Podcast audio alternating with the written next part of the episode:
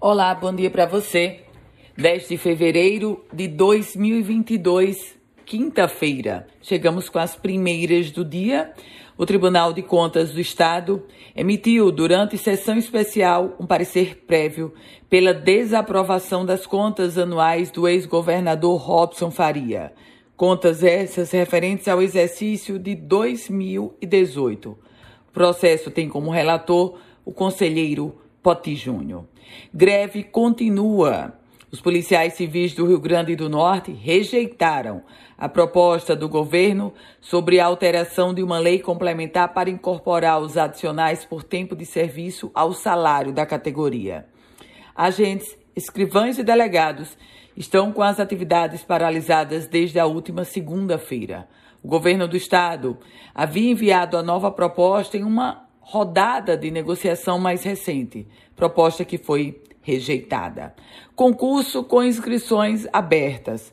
Permanecem abertas as inscrições para o concurso de oficial do quadro de saúde da Polícia Militar do Rio Grande do Norte. 78 vagas, salário de R$ 9.300. O edital completo está disponível no site do Governo do Estado, rn.gov.br tem vaga para médico, farmacêutico, nutricionista, biomédico, enfermeiro, isso entre outras.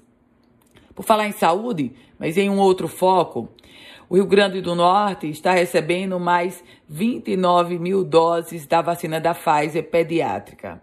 29 mil doses e a coordenadora de Vigilância em Saúde da Secretaria Estadual de Saúde, Kelly Lima, reforça a importância dos pais levarem as crianças para se vacinar.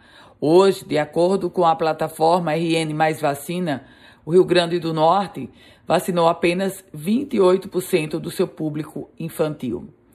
Fiscalização intensa. Secretaria Estadual de Tributação e a Polícia Rodoviária Federal apreenderam 343 mil reais em mercadorias sem notas fiscais durante operação com um posto de fiscalização, uma unidade móvel de fiscalização que já está sendo feita e já está sendo executada no estado do Rio Grande do Norte.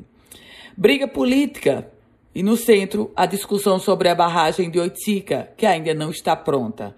O presidente Bolsonaro afirma que a governadora Fátima Bezerra está fazendo uso político da barragem de Oiticica para atrasar a obra. O governo do estado afirma que o governo federal está atrasando propositalmente a questão da realização de convênios para concluir a obra. Esporte. Márcio Mossoró não é mais jogador do América. O meia que chegou cercado de grandes expectativas da sua qualidade técnica e a experiência, ele atuou em alguns, durante alguns anos na Europa. Márcio Mossoró agora vai jogar pelo Potiguar de Mossoró. Com as primeiras do dia, Ana Ruth Dantas, desejando a você um ótimo e produtivo dia. Quer receber esse boletim diariamente com as primeiras notícias do dia? Eu vou dizer como você vai fazer.